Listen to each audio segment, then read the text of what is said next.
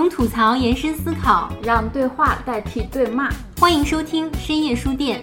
深夜书店是由北京游心书店制作的一档播客栏目，我们关注社会议题，粉碎日常焦虑，推动女性友好。每周四晚八点，在小书店聊聊大时代。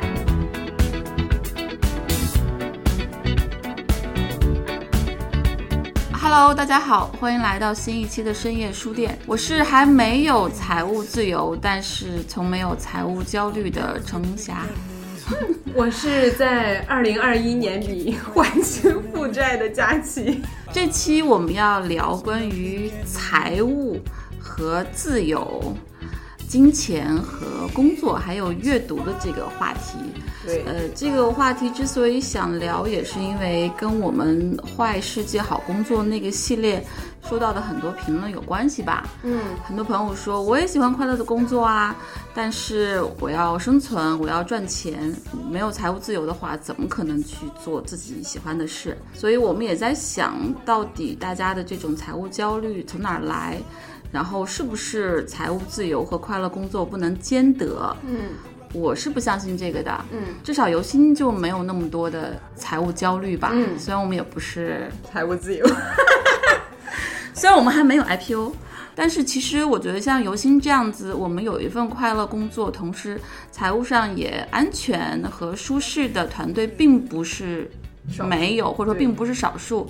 比如说，我自己特别喜欢的一个公司叫做有知有行，可能一些做投资的朋友知道，它是梦妍的团队。然后我跟有知有行的朋友们聊过天之后，就发现其实我们有很多很多的共同之处。嗯，虽然他们做的是个人投资的服务，我们做的是阅读文化内容，但是我们在底层有很多非常相通和一致的价值观。对，比如说他们会。说，投资是为了成为更好的自己，我们会觉得阅读是为了成为更好的自己，获得更好的生活。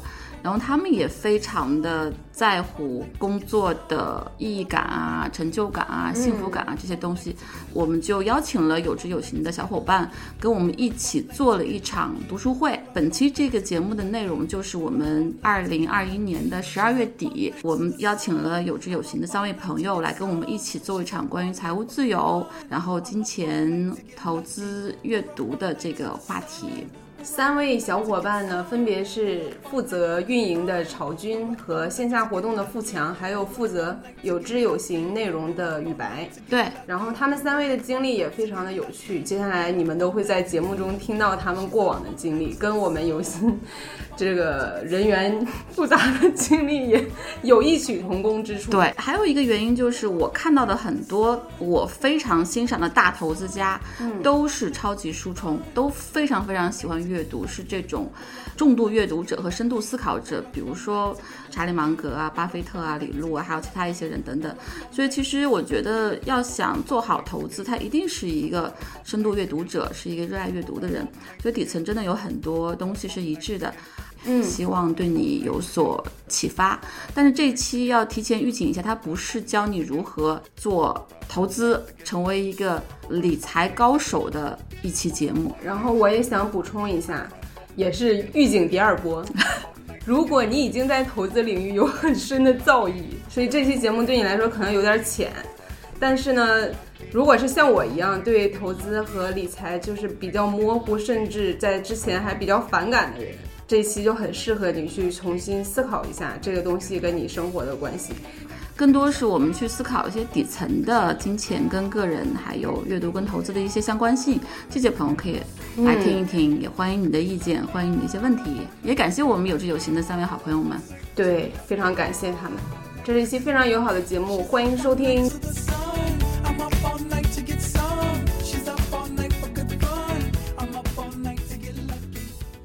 以我自己非常粗浅的了解，其实投资有很多很多的派别跟风格，也有很多跟个人的这个目标是吧，性格有关系。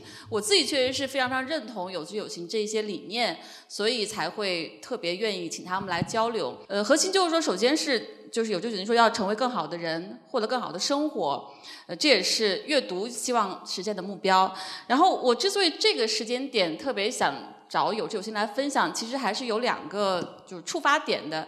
一个是因为我们在上次跟佳琪在坏世界好工作里面聊过，有很多人工作很不开心，但他说。我我需要钱，我需要那个忍受一份不快乐的工作，因为我要养活自己，这是很多人的一个束缚。所以我当时就在想，我们怎么样大家从这个金钱的约束当中跳出来，能够获得更好的这个工作选择。第二个就是我们应该知道，因为我自己之前一直做商业跟财经记者，其实我们经济是一直在特别。不好的状况，可能未来几年都不太好。再一个，贫富差距非常的巨大，就马太效应非常的这个严重，整个的这个富人更富，然后普通人的这个财产在缩水，因为通胀，还有因为科技的这个投资带来这种分化。所以我觉得这两个时间点就让我特别想去跟更多人，尤其是我们作为普通人。怎么样更好的有一个财务的安全感？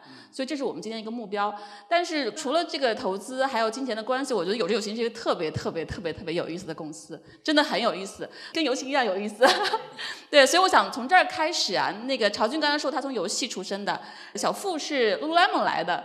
然后宇白也特别有趣，是我之前的同事的团队的，就得到的李翔的团队的，所以我觉得这种就是大家聚在一起，不同的背景，大家本身就很有意思。所以是不是先从各自的经历开始？先从宇白开始吧。嗯，呃，我本科毕业之后，我是先做的记者，然后在广州日报工作了四年，然后后来我在国外留学，然后回国之后就加入了得到 APP。如果大家一八年的时候看过江苏卫视和深圳卫视的话，那个时候我们做了一档知识节目，叫做《知识就是力量》。呃，然后之后我也参与了一些得到 APP 上的一些在线课程的制作。去年的时候加入了有知有行，然后主要负责有知有行所有内容体系的搭建，包括大家可能经常听到的知行小酒馆的播客的录制，也是主要是由我负责的。然后今天特别开心和大家在这里见面和交流。对，就是有知有行也是作为一个金融服务机构里面内容做得非常好的，所以大家知道原因了。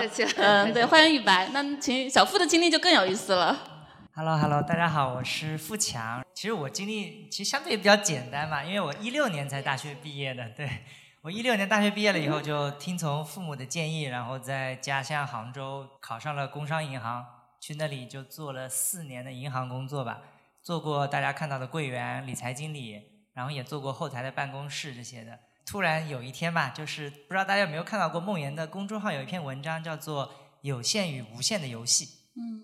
一本书也是来自一本书，对。也是是，然后他说，呃，人生不是一场在考好大学、找好工作、找好女友、生好孩子 这样子一场有限的游戏里去不停的循环嘛，而应该跳出来去看一看世界有多大，是一场无限的游戏。然后那句话点醒了我，然后之后呢，很鼓起勇气的吧，去申请了叫做新西兰的打工度假签证。对对对，那个签证允许你在三十岁之前入境新西兰。无论是打工还是旅行，都可以在那里度过一年的时间。然后我想以此为契机呢，去度过自己三十岁以前的一个 gap year。那个签证生效的日期是二零二零年的一月份。疫情爆发之际。对对对，就非常遗憾嘛，这个签证最后也没有生效，也没有去成新西兰嘛。这段时间自己想着也不能就此闲下来吧，然后就看到自己家旁边的一个商场开了一家店。店的名字叫做 Lululemon，然后刚好在呃得到看到过张小雨的一门课叫做个人投资课。张小雨在课里面写，他就说，嗯，他很喜欢一家公司叫做 Lululemon，他持有这家公司的股票，这是他的信仰持仓。然后我就在想，他应该赚了很多很多 Lululemon 的股票，真的是太贵了。对，然后我就想，嗯，张小雨也很感兴趣，这家公司我也挺感兴趣的，那我就去投简历试一下吧。也是去年的八月份吧，加入了 Lululemon。具体的工作经历呢，可以听一下我们有知有行的知行小酒馆上面有一期关于 Lululemon 的节目，叫做“围炉化品牌”，一家帮助员工嗯实现人生目标的公司是怎么样的公司？对，然后我觉得 Lululemon 也给我带来了很多很多不一样的东西吧。在二零二一年的七月份，来到了有知有行。曹军是这么说的：曹军说，如果我没有工商银行的经历，呃，他可能也不会让我来；如果我没有 Lululemon 的经历呢，他可能也不会让我来。刚好就是我又撞上了工商银行，又撞上了 Lululemon，两段经历综合起来，最后让我来到了有志有行。然后现在我在有志有行呢，负责就是线下活动，就是在线下跟大家见面，就像今天一样。然后未来我们可能也会去更多的城市，跟更多的朋友见面。对，像我们都进不了有知有行了，因为我们都不就没有在银行工作过。我们在那那期节目特别好，非常推荐一下。那期节目留了一个很大的疑问，就是为什么离开那么好的一家公司，来到有知有行？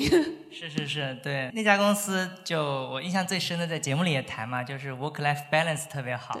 就是下班了以后，我去健身去运动，然后上班的时候我就认真的投入八个小时就可以。有一天我在看一个叫做。十三个职业追求的一个文章，它会列出十三个你认为你在工作生涯里面觉得最重要的事情，先选五个，然后再划去一个，再划去一个，再划去一个，对，最后留下来的那个词，我选择的那个词叫做智识浓度，这么难的一个词儿，智识浓度啊，对，智力的浓度啊，这也是我加入有知有行的，就是 priority number one，就是最重要的那个原因。我认为这边聚集了一群，第一，他有使命，对吧？帮助普通的投资者做好投资。第二，他有一群非常非常出色的伙伴，然后他也在做一件可以说改变世界，可以说是改变世界的事情吧。然后被这个打动，我就想想加入这家公司，就投了简历。对对，谢谢小付。我觉得小付是一个特别好的例子，是我们那期坏世界好工作的例子。就 Lululemon 这么这么大牌的公司。他都没有留住这个小付，加入了有知有行，虽然也也会改变世界，但毕竟现在还小，对吧？创业才一年多，没有录入那么高的这个市值，还在这个创业期，所以就是一个特别好的这个例子。那现在游心代表团，大家好，我是佳琪。呃，据说我跟富强是同年出生的，但是我的经历略显苍白。然后我是工作了三年，应该到今年年底差不多。然后我之前的两份工作是在影视行业做剪辑和制片的，所以我来到游心也是非常的意外，就是从来没想过。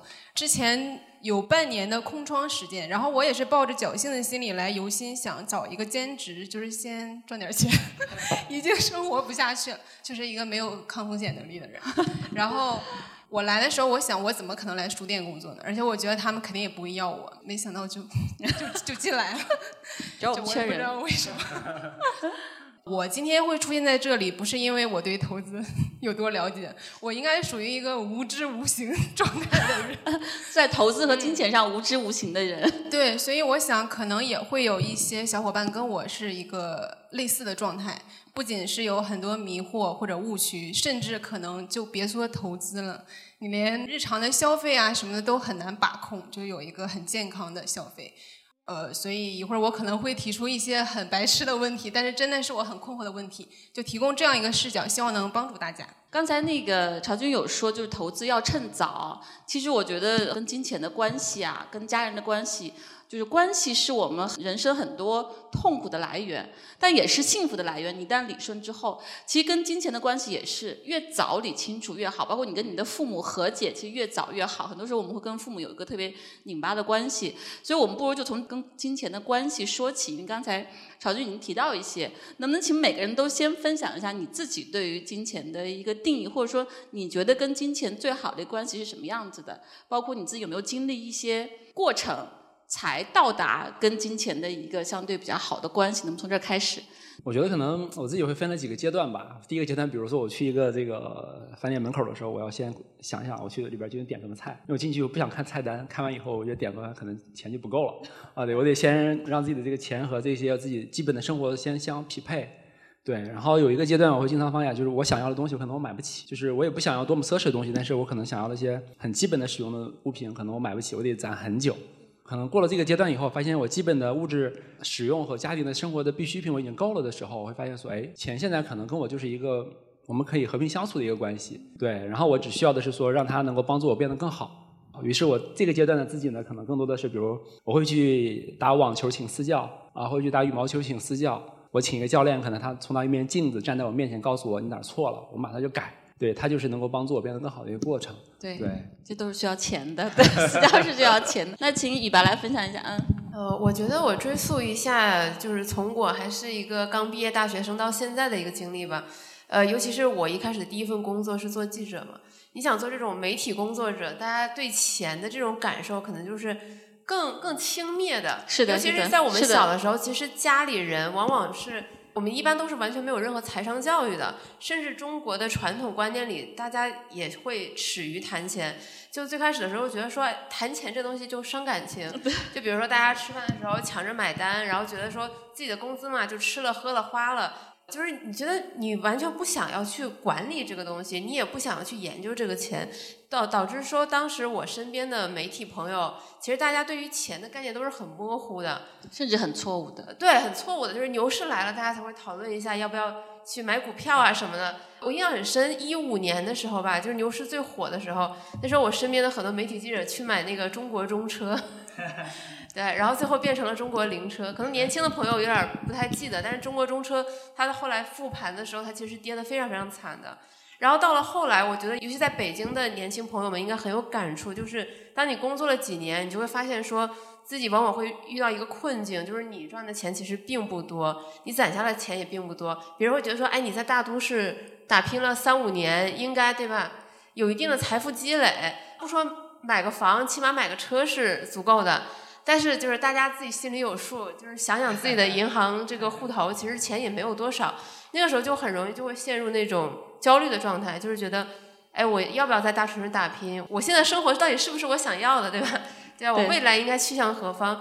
然后在这个阶段的时候，其实很多我的同龄人或者朋友，大家可能会选择，要么就去考公，或者是考教资，要么就是回老家。我觉得这是非常常见的选择。那么可能到了第三个阶段，也就是当你在大城市，你在坚持一段时间，同时你找到了自己想要做的事情，并在这一份事业上获得了呃还 OK 的一些就是薪资回报，那个时候你会发现说，其实你的温饱是不愁的，只要你没有一些比如说特别烧钱的爱好，其实你的生活是 OK 的。但这个时候你会发现更折磨你或者你更需要忧愁的一件事情是，你究竟想要做什么？就之前我我很喜欢张小雨说过一句话，就是当你财务自由的时候，你才会发现你真正的问题在哪里，你究竟想要做什么。很多时候大家会拿钱来掩盖自己真实的困惑，就是为了躲避真实的思考，愿意做一切事情。对，但其实很多事情是你在你金钱还没有积累到很多的时候，你就可以考虑的，就是你究竟对什么事情是感兴趣的，你究竟想要为什么事情、为什么事业奋斗一生。我觉得如果。能尽早的发现这件事情，然后想办法在这件事情上能找到一个合理的现金流，靠它来生存。我觉得这是一个比较理想的状态。就最后的话，就是你会发现你跟金钱的关系是一种非常舒适的一种状态，就是它不会束缚你，同时你也可以充满激情、充满热情的去追求自己的理想。对我觉得这是一种是的，是的，特别好的状态。嗯，小付呢？啊，其实我可能一开始跟雨白也挺像的哈。呃，从小到大也没有被教育过钱怎么样，就是你读书就好了，然后钱我们帮你承担嘛。然后直到我大学读了会计系，会计的话就第一课就从记账开始嘛，对吧？会计账本嘛。可能刚开始工作前半年吧，那段时间就是哇，自己赚钱了，以前没买的漫画书、手办、球鞋全部买起来。然后过了一段逍遥的日子以后，发现嗯，怎么银行赚的钱根本不够花。那个时候呢，突然就发了年终奖，想着趁着年终奖呢，也要想一想怎么样计划这笔钱嘛。所以那个时候刚好就碰上了在少数派发了一篇文章，应该也是就从记消费账开始，然后开始自己的投资嘛。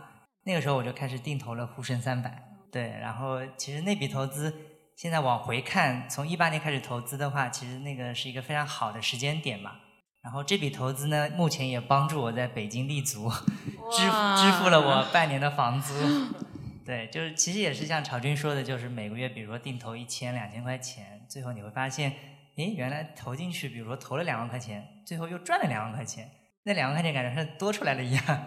关于金钱的关系，其实嗯，看过一句话吧，叫做“金钱是通往幸福的桥梁，但我们并不是住在桥上”。对对对，非常棒这句，嗯，是对对对，小付真是九五后的这个好榜样。来来，这位九五后没学会计，没学金融，对这个，而且我数学非常差。我我感觉我跟钱就是一直处于一个被钱 PUA 的状态。钱 PUA 怎么讲？就是你在他面前觉得自己一无是处，然后很焦虑，但是你又离不开它，就是一直从我呃自己赚钱开始，一直就是这个状态，根本没达到，也就是前面三位后边的那些前进的状态。但是在他们之前的经历跟我有类似，因为我是一个文艺青年，所以就像雨白说的，比如媒体人对钱是一种蔑视的状态，然后我们也是，就是你接触的所有东西的那个审美告诉你的感觉是，呃，你喜欢电影或者你喜欢书，你喜欢文学，你就应该与钱无关。不要谈钱。对，感觉只有两个极端，你要么就是商人，你要么就是一个什么内容制造者，就这两者是不能兼容的。然后这两个中间也没有一个平衡地带，这种感觉。所以从小就是受到的这种教育，我就一直觉得我这辈子也不会赚到钱，除非我做很差的东西，就是那种流量逻辑。对，所以这就是对，就为什么我一定要拉小七来，就他他的这个吞的狼血太多了，希望请有知有心的朋友们帮他把这狼血吐一吐，倒一倒。现在已经意识到，因为米霞姐平时也老批评我，我一说我赚不到钱，米霞姐就说你不能这么说，语言是会影响行动的。我我也分享一点点我自己的，因为刚才听各位都有相同经历，就是说我们跟金钱的关系通常都要花很长时间去梳理，并不是说天生我们就有一个对金钱特别好或者特别确定跟稳定的认知，是吧？除非是家里面确实有特别好的这个传承在，但我们大部分家庭可能都不是。我自己其实也是一直是正常的工资，所以生活无忧，所以也没有太去考虑过投资和理财，跟金钱就属于有钱就行的这种关系，没有太去在意。我应该跟雨白还有跟小七就比较像，因为我们有很大的其他事情方面的兴趣。就只要我有时间，我有精力，肯定我会把我的精力都放在那些事情上，不会考虑钱。就钱我花的时间很少，但是确实是我从腾讯出来之后，当我考虑我要做什么的时候，我就开始重新梳理我的钱了。因为毕竟有家有孩子，就是那我的钱够不够我去做点事情？那我这些钱能够我做多大的事情？能做多久的事情？这个时候就发现我需要好好的去梳理一下我跟金钱的关系。然后包括开始读一些投资的书，然后开始那个认识有知有行。其实我我想分享一下现在我对于金钱的一个定义。我觉得，尤其是我前两天刚读完朝圣那本书，就是《牧羊人之旅》那个作者他的一本另外一本书，就是那个作者就是他最后要找到一把剑嘛。到结尾的时候，我才意识到，就是当他真正有一个关于这个剑最好的用途的时候，他能找到那个剑。我突然就意识到，就金钱对我而言是什么？就它是一个资源。当我知道我要拿这个资源去做什么的时候，我是一定要去争取金钱的，要去获得金钱的。就是金钱可以让我们，比如说，我希望给我的同事发更多的奖金，我希望来更多的钱投资到这个书店去做很多我们想做的事情，去按我们的理理念去运行。所以你不妨把金钱当做一个资源。如果你有个特别特别好的目标，一个特别特别想实现的目标，想跟所有人共赢的目标的话，那这个资源是越多越好的。这个时候你就不要说钱没用，或者说我不不需要钱，或者我不配有这个资源，怎么可能不配？所以我觉得我也经历了一个这个过程，也特别希望把这个历程分享给更多人吧。所以我们今天来聊这个金钱的这个关系。虽然我们刚才说，就是曹军说投资要趁早，确实要趁早，但是任何时候都不晚，是吧？就是我们任何时候都都是可以开始的，不要觉得我现在已经晚了，那个多少岁开始都可以的。那我们还可以谈谈，就是跟自由的这个关系啊。很多人觉得金钱能够带来自由，但是我们知道很多很有钱的人其实很痛苦，就是被金钱绑架，其实也是另外一个状态，对吧？就是而且我们看到很多这个，不管是婚姻破裂啊，还是家族在撕的，都是因为钱和资源。所以我觉得我们是不是也要去看一下钱？其实你你要怎么样对待它？有哪些是可能让钱变成一个？恶魔的会导致更多问题的，有没有大家可分享的这个故事或者一些比较错误的理念？呃，虽然没什么钱，但是关于财富自由还是考虑了很多。太棒了，先有自由了。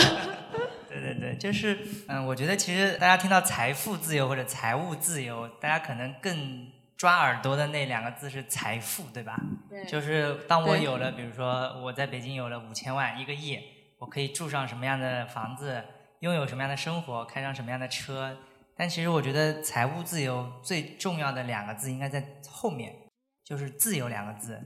就你怎么样定义自由？也有一句哲学家说的话嘛：“自由不是你想做什么就做什么，而是你不想做什么就不做什么。”对，是。其实英文的这个财务自由，它叫做 financial independence。OK，就财务独立，对吧？嗯。什么叫 independence 呢？就是你不用 depend on somebody or something。Yeah。等我比如说我自己的资产有了多少钱以后，我就不用听我老板每天 PUA 我，是，或者我不用听我的家人跟我跟我唠叨什么，快去找个媳妇，快生个娃，因为我可以自己掌控我自己的生活，我不用依靠着我的父母、我的老板或者任何人、任何事，我就可以自己获得独立了嘛。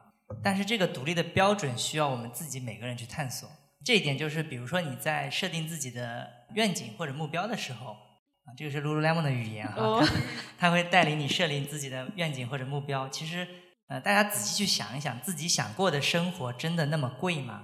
就比如说很多人说，我想有一所海边的大房子，养一只狗，跟我心爱的人一起生活。你那个房子可以在三亚，也可以在广西北海。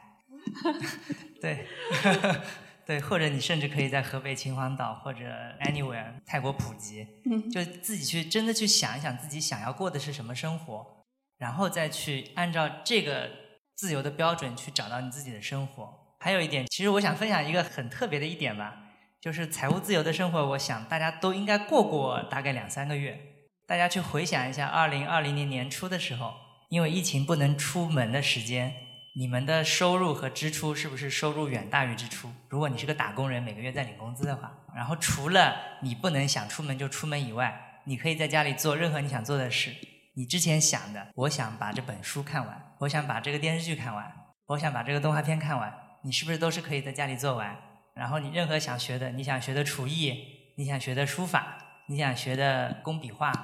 那些你都可以有时间去做，但在那两三个月疫情关门，自己在家里的时候，你真的做了吗？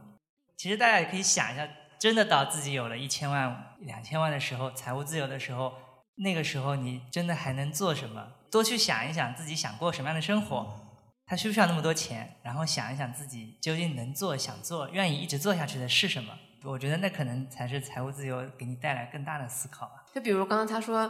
很多人想要一座海边的大房子，但是如果当你真正的有了一个海边的大房子，很有可能是其实那里的居住环境肯定不如都市这样便利。其实你一年到头你不会花几天时间去的，因为我爸妈就是这样。对，对，就就就是我爸妈在就是算是自己是工作比较稳定，且我也上大学了，他们不用太操心了之后，在亲戚的鼓励下。在山东某海边城市，反正很偏远的一个地方，就买了一个很小的房子，确实就是在那个阳台能看到海，然后一年也去不了一天，现在租出去且卖不掉，然后他们就很悲伤。这房应该买了五六年吧，他们在那里住的时间不超过不超过两周。就是我爸妈以为他们理想中的退休生活就是住在那个房子里，就是面朝大海，春暖花开，但其实并不是这样，因为他们也都是老师，他们很享受跟学生们。交流的这个时光，以至于后来他们发现说，他们其实更理想的生活是退休后去找一些学校，继续去返聘当老师，继续在校园里就是工作，甚至他们想到的不是说休息，或者是度假，或者是什么全国旅游这样的事情。我就会觉得说，其实当你真的财务上面没有那么。焦虑的时候，你才会发现说你真正想要的是什么，以及现在网上其实也关于就是财务自由叫 fire 嘛，但也有很多种流派。对，有一种也是叫 show fire，就是你可能是比较节俭，你把你的日常生活开支弄到最低，然后其实你的被动收入能 cover 这部分支出就可以了。那么很多人。通过这种受 fire，然后来实现自己的一种财务自由的生活，因为他们想要拥有时间自由，想要去研究自己喜欢的兴趣爱好，比如说像你刚才说的学书法也好，运动也好，就对他们来说那样的生活是他们渴望的，且他们并不需要很多的钱。对对对，是的，嗯。就说起财务自由，我自己可能另外一个角度是说，我想觉得财务焦虑的问题。对对对。对，我觉得很多时候其实可能我们不一定要多自由，但是可能钱带来的很多是焦虑。嗯。就是人很多时候会因为一些，就是这个事儿可能不值得那么焦虑。假想的东西。对，但是因为我臆想出来很多东西以后，它带给了我很多焦虑。对，很多时候焦虑来自于没有办法掌控。我举个例子，比如说是我在有周期工作，我不知道明年的自己会不会变得更好，我不知道五年的以后自己可能会不会人变得更好，就钱赚可能赚得更多，人生可能变得更好，那我就会非常焦虑。我说。这公司适合我吗？这这有我的未来吗？我未来会变得更好吗？我就觉得特别的难。但如果说我在这儿工作的每一天，我会觉得特别踏实，呃，很心安。我会相信说，未来我只要跟着这帮人一起做事情，我们一起在努力的做这一份这样的事业，我会变得更好的自己。我们也会帮助更多的人变成更好的自己。对，我们都会变得更好。那我觉得这就是一个它特别让我心安的过程。但是它在今天的这一刻，我是自由的吗？或者我是已经完全知足的吗？可能不一定。但是我觉得我能够沉浸在当下，不断的去往前跑。所以我想用这个角度去看钱这个故事，其实更多的是我们对钱其实因为没有掌控感，我不知道我未来会慢慢的变得更好是怎么样的一个过程。对未知的恐惧。对，因为它的未知的一个恐惧。所以其实如果说你理解前，说它其实是只要你用一个和它相处的关系去理解它，你会发现说啊，只要我用一个合理的态度去看待它，它就会慢慢的变得越越来越多。那我去花更多的时间去读书、去思考、去见更有趣的世界啊，那我去成为更好的自己啊，更好的生活，更好的陪伴家人。那我会发现说，哎，它带给我的自由就是现在就有的，而不是我需要去三年以后、五年以后我才能去拥有的。金钱带给我们的焦虑，让我想到说，其实。在座大家也经常会听到身边的人，甚至自己也会说，就是觉得上班如上坟。如果不是冲着这份工资，自己绝对不会去上班。然后盼着退休，对，盼着早日退休。但你看，就像我父母一样，就是其实他真的到了准备退休的时候，他们反而其实并不想退休，因为他们你想未来还有几十年的人生，你干嘛去？现在都百岁人生，只有五十岁退休，就是他们还是想要能够实现一点自己的人生价值。以至于说，我觉得有时候金钱反而成为了我们给自己找的一个假想敌，对借口。因为我非要赚这份工资，所以我选择了一份自己不喜欢的工作，且我没有别的选择。就是我们可以停止思考说，其实我明明还有别的选择，我可以选另外一份工作。其实我还有更多的可能性。我们把这些可能性都斩断了。其实我们有这有些 A P P 上，我们转载过一篇文章，叫做。呃，一篇文章说清你和金钱的关系，它里面就有提到说，除了保证最基本的就是生存，其实再往上一层就是它保证我们的休闲自由。很多人会在工作中会觉得非常非常痛苦，他们觉得他们工作换来的钱让他们能拥有休闲的自由，但是很多人就没有想过说，有没有可能把这个关系理得更顺一点，让自己在工作中也能获得一定的快乐，而不会让金钱变成逼迫自己忍受工作、忍受。讨厌的老板，讨厌的工作内容的一个障碍。对，是的。那个我得补充，这只是一部分啊，因为对对对，就是说话要严谨。对，因为有些人可能真的就是，比如说一个月赚很多钱，虽然他不喜欢，但是为了钱就强行忍住。对对对，这还是存在的，就是不能站着说话不腰疼。明白。我觉得我们这代人还挺容易被消费主义裹挟的。我是觉得，从我上班开始，疫情最严重的那段时间，是我这三年来最平静的一段时间。因为当时快递是不能发的，淘宝基本全停了，然后也不用上班，每天也不用通勤，我就真的在家每天帕梅拉，就是练出了腹肌，竟然。而且我发现健身不用花那么多钱，我之前也会在什么 Super Monkey 那种，我发现帕梅拉就不用啊，因为他可能说，比如你要准备一个哑铃，然后他会说，如果你没有，你就拎个米袋子也行，然后我就真的拎个米袋子，就也练出了腹肌。当时我每天固定的一个活动，呃，不是每天，应该每周吧。就是跟我妈一起去买菜。其实我们平时就我很忙，我很少跟她一起去买菜。然后我们的这个情感无形中就提升了。嗯，然后当时因为我很喜欢拼乐高，但是我是买不起乐高。我退而求其次，我去玩拼图，我就变成了拼图爱好者。然后一个拼图它可能就一百出头，我买很多拼图就能抵一个乐高的价钱。我拼的也很愉快。然后这个过程当中，它有点像冥想那种感觉，对对对，你就特别专注在心流一件事情上。呃，然后那段期间，我还把我一些没看的电影和书就真的都看了。我当时觉得，我天呐，就这样生活吧，疫情 比较好了。虽然这样有点损，而且当时我好多朋友也有同样的感受，因为我有一个朋友，他就很洋气，一个男生长得很像尹正，这好像不洋气，他就是那种日系的风格。他就说我每周五一定要去王府井的一个什么买手店去买一套衣服，但是因为疫情呢，这店也不开了，他就不出去了。他也特别喜欢电影，他就每天在家看电影。后来结束，疫情快结束之后，我们出来吃饭，我们突然就觉得，哎，为什么要见面呢？就回到以前那种生活好了。所以我就说，我们真的挺容易被消费主义裹挟的嘛。就那段期间，在没有额外消费的这个情境下，我们发现真的好平静，好快乐。原来需要的没有那么多。嗯，对，小七这个例子特别好，就是个好榜样。我是个反面的例子，我在疫情期间非常的焦虑，可能是因为我做记者出身吧，所以我从早到晚在刷各种的信息，然后去看大量的这种论文啊，关于病毒的，关于测算的。我这段时间是我人生的这个至暗时刻，而且我之前是有规律的这个运动跟睡眠的，那段时间全停了，就每天从早到晚。在刷信息，我是一个特别糟糕的这个榜样。就所谓的财务自由，其实它非常非常主观，对吧？我们刚每个人都说了，你你先要理解财务、财富是什么，然后你要定义什么是自由，然后你要定义对我而言。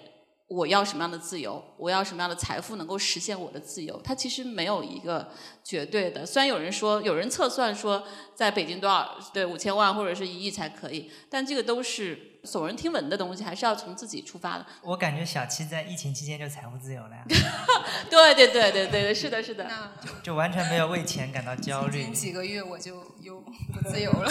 说的这个，我们被消费主义所裹挟的一个点是说，嗯，它特别跟我们自己生活的圈子、接触的人。和做的事情有特别大的关系，是的，是。就是当你把那个圈子斩断，当你把一些事情斩断的时候，你发现，呃，很多时候我赚八千花一万二，是因为我在一个一万二的圈子里。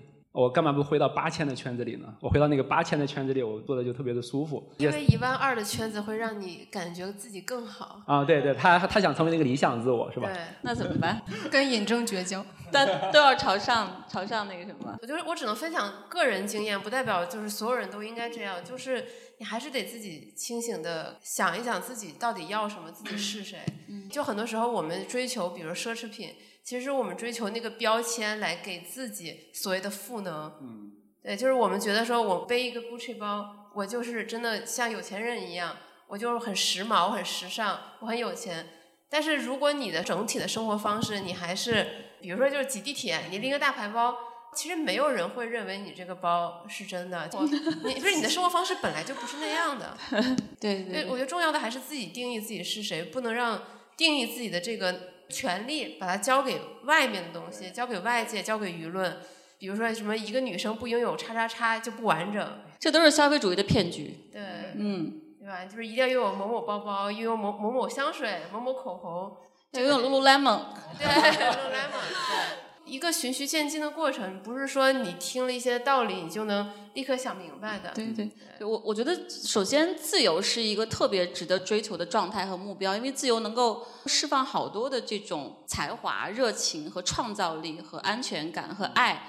所以我觉得自由是特别值得追求的，但是自由有很多条件，钱是一个，而且钱分多少，有很多东西都可以带来自由，但钱不是唯一的条件。我就老在又在这个腹黑我的这个腾讯前同事，我觉得腾讯有很多同事他们就是有财富，但是没自由，因为那种高强度的工作，然后 KPI 的绑架，还有去。被流量跟数据的这种竞争，其实它是没有自由的。有财富你没有自由，其实这是一个很大的 悲剧，对吧？因为财富不一定带来自由，但是有很多人没有那样的财富，他也是有自由的状态的。所以大家其实得把自由想清楚。就像羽白说的，你是不是包包给你自由？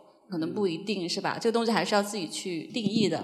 那我们说回来，就是说，刚才曹军有一句特别好的话是说，特别好的这个投资结果，其实是你成为一个更好的人之后的自然而来的一个结果。所以这就回到我们的问题，就是那哪一些事情或者说哪一些能力是有助于我们成为一个更好的人的？我觉得这是底层由心跟这个有知有行最契合的地方，因为我们是从阅读出发的。而我觉得有些团队也是特别特别爱思考、爱阅读，有这个读书会等等。小付是从 UM 来的，你谈到很多锻炼身体健康带来的那种很很自由、很有活力的感觉，叫什么？哦，热汗生命。对对对，我觉得是不是大家都可以分享一下？其实有一些事情，它不是直接去赚钱，对吧？不是直接带来收入，但是它是有助于你成为更好的自我，它也是一种投资。只不过不是金钱的投资，这个能大家都分享一下，嗯。其实成为更好的人，医生啊、体检报告啊上面都写了，少吃辛辣，多喝热水，经常运动，定期体检，早睡早起。对，早睡早起。其实我觉得就自自己管理自己的能力吧，无论是比如说我们管理自己的钱，或者管理我们自己的情绪，或者管理我们身边所有的关系。如果你能就是像曹军说的，你感觉一切都在你自己的控制之中，很有掌控感，很自由，这就会让你觉得自己变成更好的人。嗯嗯嗯，比如说你吃完饭去走十分钟、十五分钟，或者你在办公室每一个小时站起来一下，或者就是像小七一样在家里对着电视做帕梅拉。对，如果就是任何让你感到身体愉悦的东西，其实你的身体你去感受它，你一定会找到它的。嗯就比如说小七去拼图，比如朝军打羽毛球，或者比如雨白自己写稿子。雨白是一个瑜伽一身黑是吗？呃，就就是不不太擅长，因为柔韧性太差。其实我觉得，我觉得这个问题太大了，我觉得我没有什么资格 跟大家分享说你如何变成更好的自己。我觉得，尤其是现在这种信息非常纷繁复杂的时代，第一个我想分享就是尽可能跳出自己的信息茧房吧。嗯我有时候会强迫自己就看一些自己可能平时不是很喜欢的一些渠道，比如说像呃抖音啊、快手，我就会看一下，以及一些我可能不太认同的一些人群的一些发言，我会想试着想一想他们为什么会这样说。我这个习惯非常好，对，就是想非常难。就是一个人他会说一个让你一看就觉得啊，怎么怎么会有人这么想？就是这些人可能脑残或者怎么样，但其实人家也是有自己非常坚实的世界观的。他也是有自己的一套算法系统，然后当一个刺激输入进来的时候，他们会输出那样的东西。我觉得我会偶尔会强迫自己去站在别人的方式想一想。然后第二个，我觉得对我来说比较有帮助一件事，就是我会定期的和自己的一些不同城市甚至不同国家的朋友继续交流一下，了解一下他们最近在做什么，他们最近在焦虑什么东西。我觉得这个对我来说就是挺有帮助的。哦，这个习惯也好棒。对，因因为其实我们平时经常打交道的人可能不超过二十个，我们一直在跟这些人交流的时候，我们会经常会形成一种思维定式，就是可能通往成功的道路只有一种或者两种。但是当你和在不同城市、不同行业、不同领域的朋友交流的时候，你会发现大家想的事情完全不一样，就是他们定义的成功和你定义的成功完全不一样，他们努力的路径跟你经常听到的那些路径也完全不一样。那个时候会让自己变得更谦卑一点，然后同时发现哇，原来这个世界这么广阔。没错没错对。我，我觉得这两件事是对我来说帮助比较大的，嗯，非常非常跟大家，分享一下。非常棒。嗯，嗯，我先接付老师一个话题，就是没有办法，所有事情都在掌控之中。对对，就是其实人接受不确定性啊对对对，我觉得人主要还是变和不变的过程，但是我们会希望自己有一些东西在可控的范围内，那有一些东西在不可控。我只能知道说有这个事情一定会越来越好，但是我不知道有这个事情明天会遇到什么事儿，我们明天后天也可能也会做一些错误这句话也适用于游行。对 对，就是我们团队也是一样子的，对，就包括我觉得很多事都一样。那在我自己思考的过程当中，我会想的一个点是说，打开自己，打开自己的角度是这样的，就是我会觉得我们自己经常会在跟朋友相处，或者是在跟嗯周围的人相处的过程当中，把自己封得会很死，不会让自己走进对方，也不让对方走进自己。举个例子，如比如我们两个关系非常好，但是你从来不知道我曾经遇到过哪些困难。我们两个认识三年了。我没有跟你说过我任何家里的事，没有跟你说过我任何自己个人和私人的事情。没有深度连接，其实对，它其实没有深度连接的。但是其实，因为我从来不曾向你打开过我自己，那我也就不曾会向你提出来一些深度的能够连接的问题，哦，对吧？就是我会曾经说，哎，明霞你是怎么一步步走到今天的？我觉得你今天做成这样，然后你的素点好棒，我觉得你肯定经历了很多别人不知道的战争。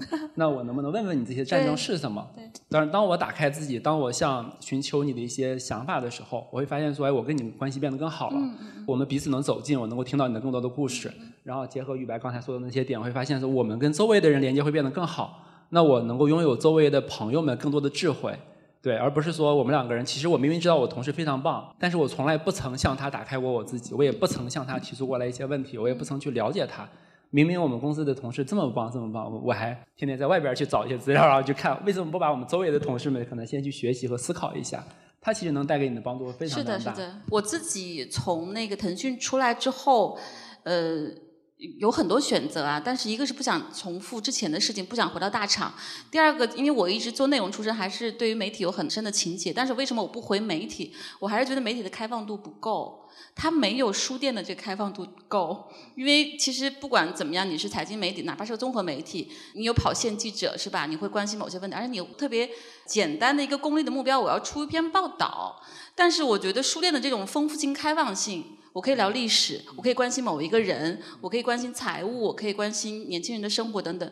这种丰富性还是特别重要的，因为我们现在大部分时候有很简单的工具去连接很远的人，是吧？我们在网上掐架呀，或者网上去投票啊，然后去吃瓜等等。但是反倒就像这个曹军说的，我们身边的很真实的生活，很具体的人却不去关心了。其实也是生活在。表面甚至在生活在一个气泡当中的，所以这些都是一些特别好的建议。就还有一个，我觉得是投资跟阅读特别深的连接的地方，就是大投资家都是超级书虫，是吧？我们知道的 芒格啊，除了这个芒格、巴菲特之外，其实我去年读的一些书，比如说《长期投资》那本书的作者被誉为西班牙巴菲特吧。他讲了他自己的一个很长的阅读史，所以确实是我觉得阅读和投资就是这种阅读啊、深度思考啊，它本身对于投资是很有用的，是吧？能不能分享一下？因为有的有些人太特殊了，他们有自己一个读书会，而且梦妍是一个分享大量的书的人，曹军也在做运营，他写了很多的公众号的文章在分享，包括这个课也是不断在迭代啊，那个思考很久，能不能分享一下？就是你们团队对于。阅读啊，思考和投资为什么这么重视这个关系？我呢要分享一下，我们第一次来游心书店的时候，一进门就觉得扑面而来的熟悉感，因为他们门口摆的那些书，很多都是我们呃有知有行读书会推荐的一些书籍。跟游心书店的这个读者们，就是先介绍一下，就是我们有自己的 APP，有知有行 APP，然后我们有一个栏目叫做知行读书会，然后每周我们会推荐一本书。当然，有的时候是一书评，有的时候可能是播客，就是形式是比较多而且不一定跟投资有关，书的这个范围非常的广泛。对，一开始我们做这个 APP，我们上面的书基本上都是非常投资这种垂直类的。后来发现说，当我们连接到了更多的用户，我会发现其实大家关心和思考的很多问题，其实更多的是比如说如何获得更好的生活、个人成长项，以至于后来我们发现说，我们推荐一些。关于你怎么样拥有更好的，比如说睡眠质量，你怎么样拥有更好的工作效率，你怎么样更好的管理自己的精力，反馈非常非常的好。最后会发现说，其实大家来我们这儿不仅是想要获得一个很好的投资收益，同时也是希望能让自己变成一个更好的人。那些文章反而他们就是转发量特别特别的高。包括我们最近分享一些年度书籍，我们会分享，比如说一个电影导演的一个传记，我们会分享虚构类的小说，就是因为我们觉得那些。书籍能够拓展大家的一些知识面，对大家有帮助，那么我就很乐意把这些分享给我们有知有行的用户们，因为我们相信我们跟同路人大家相伴同行，一定不是一个短期甚至三年五年的事情，可能是一个更长期十年二十年的事情。我们希望我们在一同同行的这个路上，大家都能变得越来越好。所以就有知有行，知和行是不可荒废，而且不可分割的。嗯，我觉得可能还有一点就是，所有投资大师都是阅读者嘛。其实可能还有一点就是，嗯，市面上每天都弹出来的那些新闻，可能对投资大师来说没有那么重要。真正重要的那些东西，都已经在人类，比如说几千、一万年的历史上都已经写好。累积的智慧，对。最近在看历史嘛，然后我发现。很有意思，就其实以前很多事情，比如说罗马时候的事情，或者汉代时候的事情，其实你在现在看来，很多事情还是能借鉴到一些新的东西的。对，然后我觉得所有的投资大师应该也能从人类已经堆砌好的智慧之塔里面汲取他们想要的东西。我是听了有知有行的那个广播剧《佳明与思雨》才踏入了这个。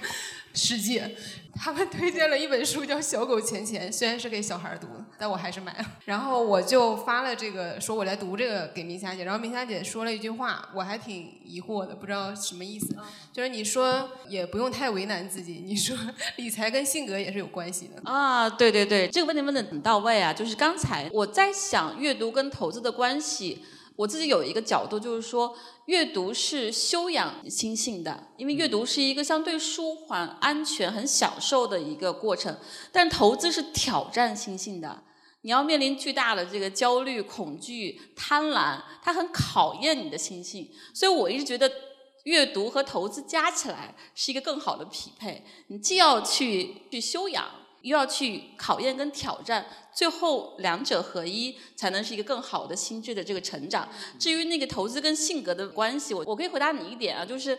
其实我觉得，比如说我看你，还有看我身边一些做文学、文艺创造的朋友，他对于钱就是没有概念的。所以我觉得我的建议就是不要去强迫自己，因为如果说你没有到那个时候，你去读，其实它效率是很低的，收获是很少的。就举个例子，比如说我们家我先生就是财商为负吧，我如果财商为一，他就财商为负。但是我在看他的时候，他只要有时间有精力，肯定会去阅读，然后去写作，去陪伴女儿练琴等等。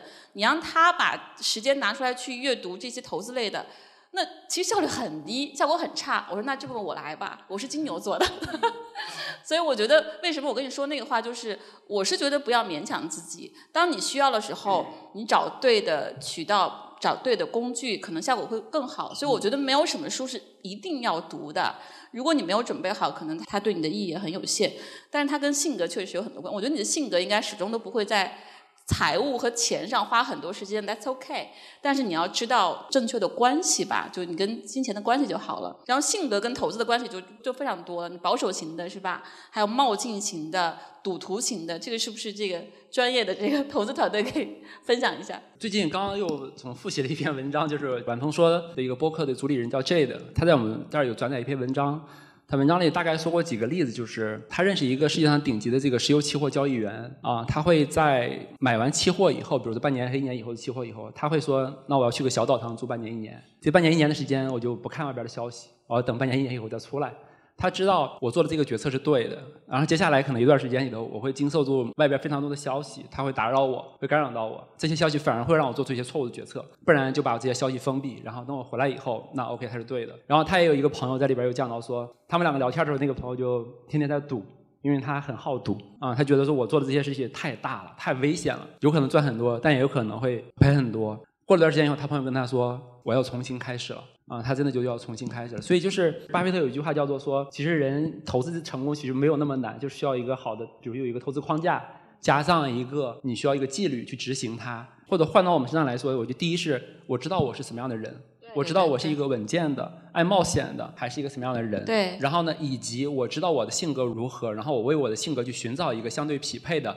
或者对应的一个，比如说策略，策略，或者是说规则。投资是一个。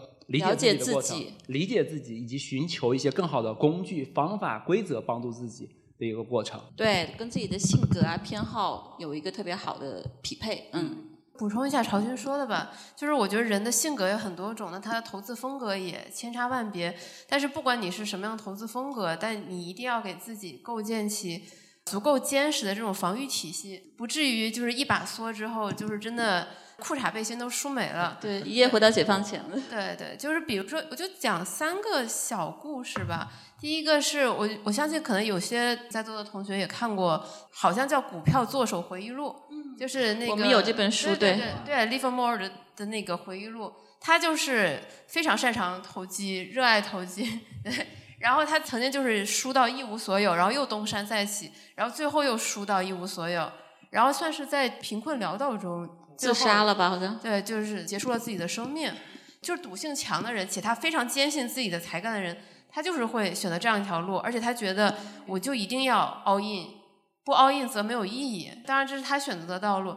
那第二个故事可能也很多人知道，就是长期资本的那个故事，连诺贝尔经济学家，一堆经济学家，一堆经济学家，他们极其相信自己的模型进行交易，然后最后爆仓的故事，对，对，非常高的杠杆。这个故事其实反映的是他们对自己知识无比的自信，从而导致自己爆仓。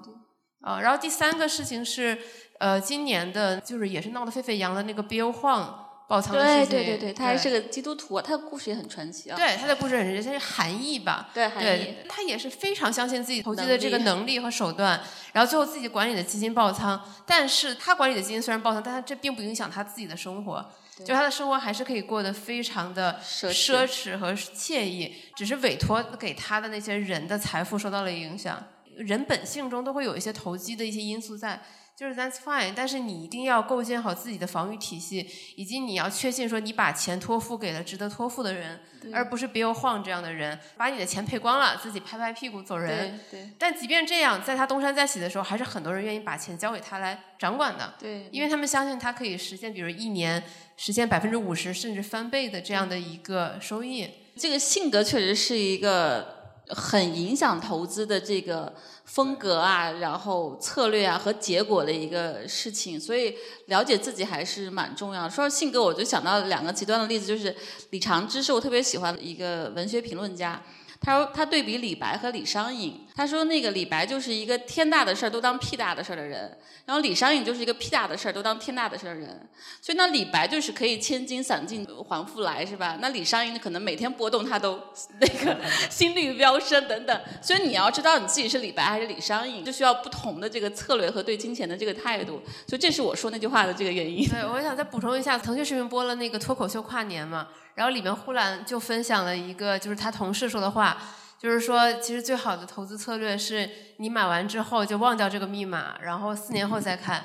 然后他说他同事的这个策略不比巴菲特差。是的，是的，是的。腾讯有一些同事就是这样的，早年忘了。刚才这一趴主要就是说让大家理解，你要早一点梳理跟金钱的关系，有一个更好的对于财富自由的这个理解和标准。如果说这一扇门打开了，你可以找到有志有行，包括有很多事情，阅读啊、深度思考、跟身边的人交流，都是很有助于做这些事情的。今天只是一个小的起步，特别特别感谢这个潮军团队，也特别谢谢大家。